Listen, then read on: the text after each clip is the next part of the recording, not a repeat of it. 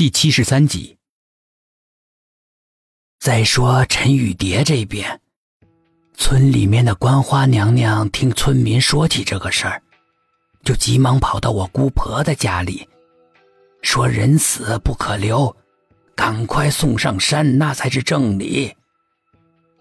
那个时候啊，已经是四天了。我姑婆的父母见等不来夏明轩，又想着人死哪能复生呢？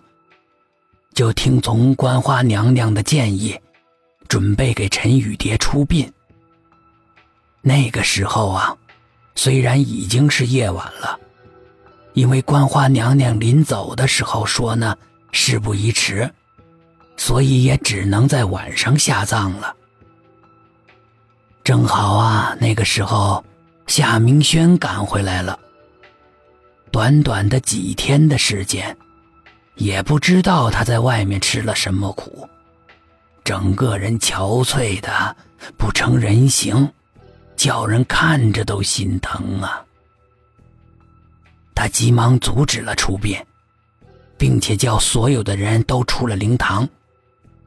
尽管陈雨蝶的父母觉得有些不妥，但是看他的脸色吓人，也就没敢说什么，心想着。他如果救不活陈雨蝶呢，也就死心了。那时再安葬的话，也是一样的，也不急于这一时。夏明轩等他们出去啊，就立刻把灵堂的门窗关得严严实实的。据老一辈的人说呀，那天夜里有些恐。正好是七月十五，民间的鬼节哟。而且那天的月亮特别的圆，特别的亮，还带着红色，就像是血染在了上面。梁婆婆越说声越小。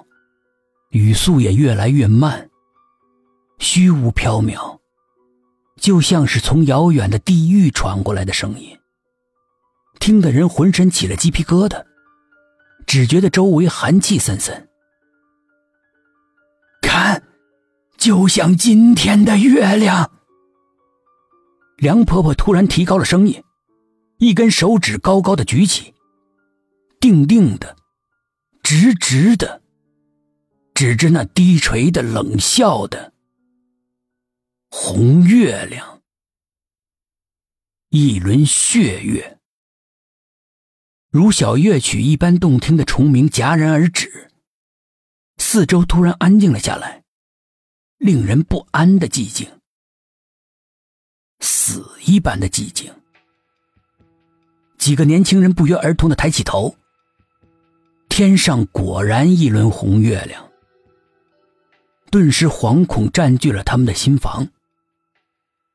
一阵风吹过来，所有的人都感到了彻骨的寒。接着讲啊！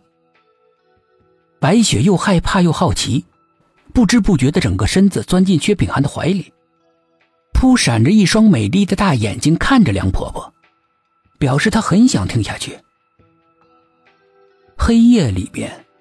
谁也没有留意到苏应真的脸上流露出的伤感，单薄的身体缩成了一团，显得那么的孤单，那么落寞。梁婆婆收起高举的手臂，低沉的声音继续讲下去。